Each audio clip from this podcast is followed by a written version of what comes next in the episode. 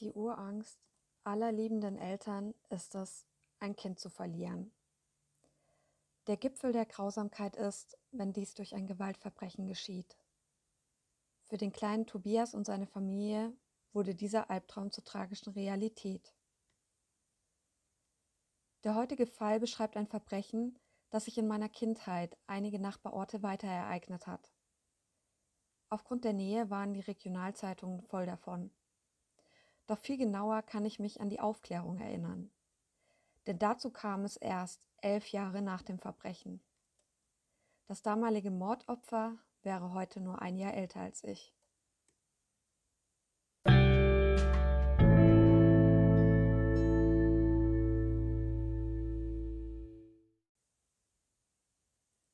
Weil im Schönbuch ist ein ruhiger 10.000 Einwohnerort im Kreis Böblingen in Baden-Württemberg. Es ist der erste Tag der Herbstferien im Oktober 2000, als der elfjährige Tobias wie so oft mit seinem Fahrrad zu einem Fischweiher im Wald aufbricht. An dem recht unbekannten Fischweiher war er eigentlich mit zwei Freunden verabredet. Doch der eine war krank, der andere verreist, und so beschloss Tobias, alleine zum Weiher zu radeln, um dort zu spielen und zu angeln. Seine Mutter hatte ein mulmiges Gefühl, ihren Sohn alleine losradeln zu lassen – aber schließlich war der Weiher nur fünf Minuten von seinem Elternhaus entfernt. Tobias bleibt den ganzen Nachmittag verschwunden. Als es langsam Abend und dunkel wird, werden seine Eltern nervös und beginnen die Familien seiner Freunde abzutelefonieren, doch erfolglos. Schließlich fahren die Eltern selbst zum nahegelegenen Weiher und suchen in der Dunkelheit nach ihrem Sohn. Als auch hier jede Spur von Tobias zu fehlen scheint, wenden sie sich besorgt an die Polizei in Begleitung zweier Polizisten fahren die Eltern erneut zum Weiher und machen gegen 22 Uhr hinter der Anglerhütte schließlich die grausame Entdeckung. Tobias ist tot. Der Himmel weint, es regnet in Strömen.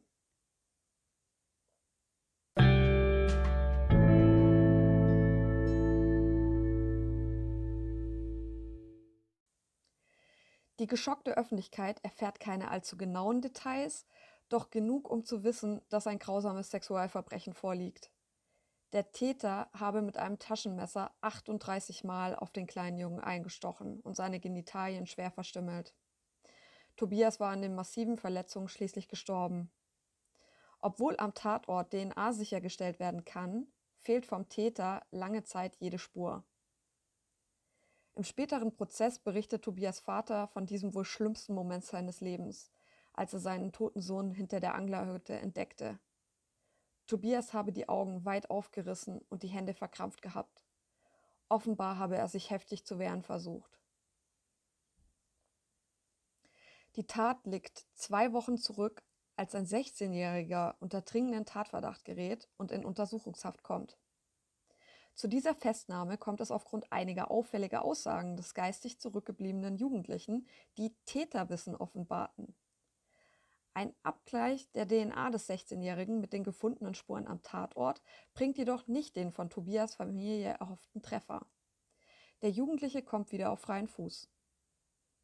Profiler des LKA Stuttgart mutmaßen, dass der Täter einen Tatortbezug haben müsse, da der Weiher recht abgeschieden lege und vor allem Ortskundigen bekannt sei. Es gibt nirgendwo ein Hinweisschild zum Weiher, keine offiziell dorthin führende Straße. Dieses Gefühl, dass es einer von ihnen gewesen sein muss, manifestiert sich langsam im kollektiven Gedächtnis des Ortes. Noch Jahre nach der Tat sieht man Schüler vor allem in Gruppen zur Schule gehen. Da ist eine ständige Angst, dass in ihren Reihen wieder eine solche Tat passieren könnte. Die Böblinger Ermittlungsbehörden überprüfen im Laufe der Jahre nach dem Mord immer wieder Personen mit Bezug zum Opfer oder Tatort. So rücken beispielsweise Angler, Jäger, Waldarbeiter, Pilzsammler oder Eigentümer nahegelegener Grundstücke nacheinander ins Fadenkreuz der Ermittlungen. Doch der entscheidende Durchbruch bleibt aus. Tobias Vater sagte einmal, nicht zu wissen, wer es war, belastet uns sehr.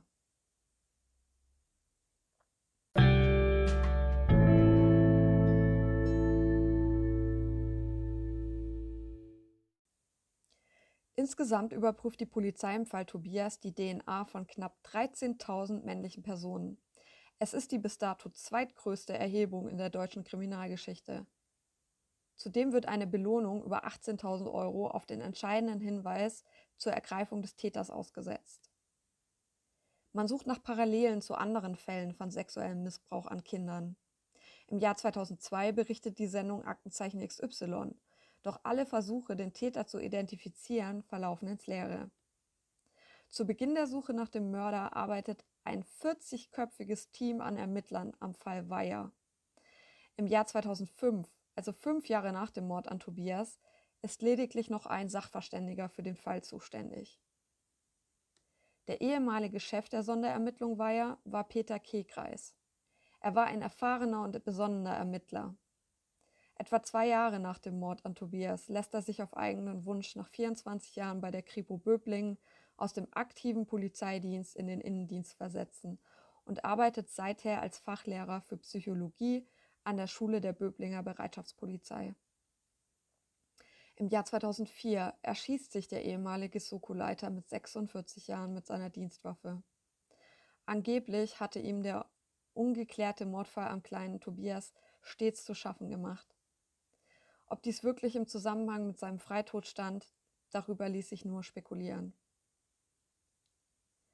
Es ist das Jahr 2011, knapp elf Jahre nach der Tat löst Kommissar Zufall schlussendlich das grausame Verbrechen, als kaum einer mehr zu hoffen gewagt hatte. Das LKA Rheinland-Pfalz ermittelt gegen Personen, in deren Besitz sich Kinderpornografie befindet. Dabei stoßen die Be Beamten auf einen 47-jährigen Bäcker aus dem Landkreis Esslingen. Bei der darauf erfolgenden Wohnungsdurchsuchung fällt einem Beamten neben dem kinderpornografischen Material aber etwas ganz anderes ins Auge. Der Verdächtige sammelte zahlreiche Zeitungsausschnitte über den Mord an Tobias. Zudem findet sich in seinem Besitz ein Foto eines abgetrennten Geschlechtsteils. Spätere Untersuchungen beweisen, es handelt sich um das abgetrennte und bisher fehlende Geschlechtsteil von Tobias. Der Bäcker aus Essling wird festgenommen und gesteht wenig später. Der DNA-Abgleich liefert den lang ersehnten Treffer. Tobias Mörder wird elf Jahre nach der Tat durch einen Zufall überführt. Mit dem Geständnis erfährt die Öffentlichkeit nun in allen Einzelheiten die grausamen Details des Mordes an dem elfjährigen Jungen, der im Herbst 2000 einfach zur falschen Zeit am falschen Ort war.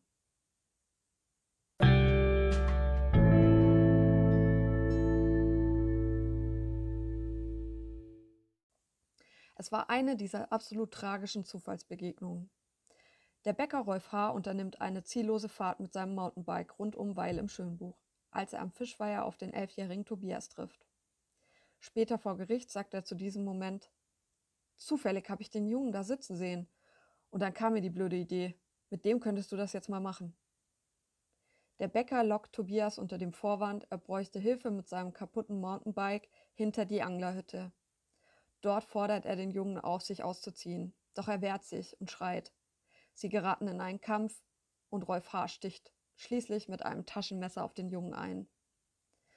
Im März 2012 verantwortet sich der Täter Rolf H. vor dem Landgericht Stuttgart und gibt erschreckende Einblicke in seine gestörte Sexualität.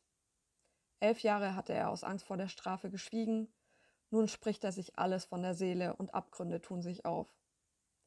Über den Moment des Mordes sagt der 47-jährige Bäcker, ich wollte, dass er still ist.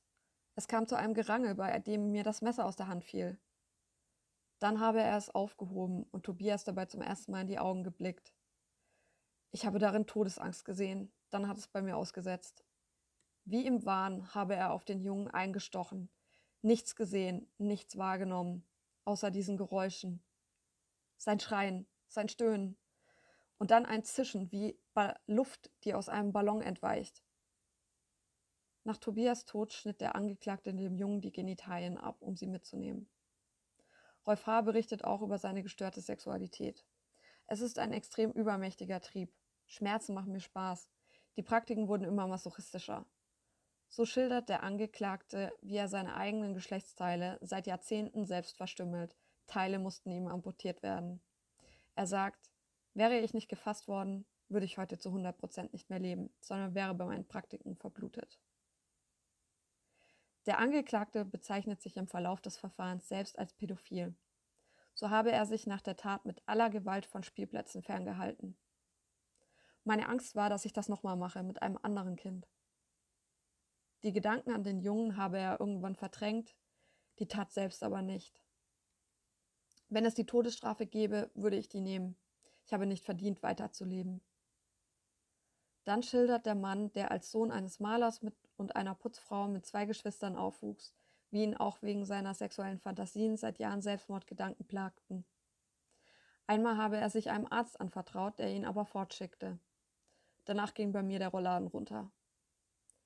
Der ledige Bäcker, der mit Hobbys wie Radfahren und Modellautos sammeln versuchte, sich von seinen Neigungen abzulenken, wirkt nach seinem Geständnis fast erleichtert. Wo ich hier sitze, bin ich froh, dass ich mich nicht umgebracht habe. Für die Eltern von Tobias. Dann müssten sie weiter mit der Ungewissheit leben und sich fragen, ob nicht doch der andere der Täter war. Im Mai 2012 ergeht das Urteil am Stuttgarter Landgericht. Rolf H. bekommt die Höchststrafe, lebenslang mit anschließender Sicherungsverwahrung aufgrund der besonderen Schwere der Schuld.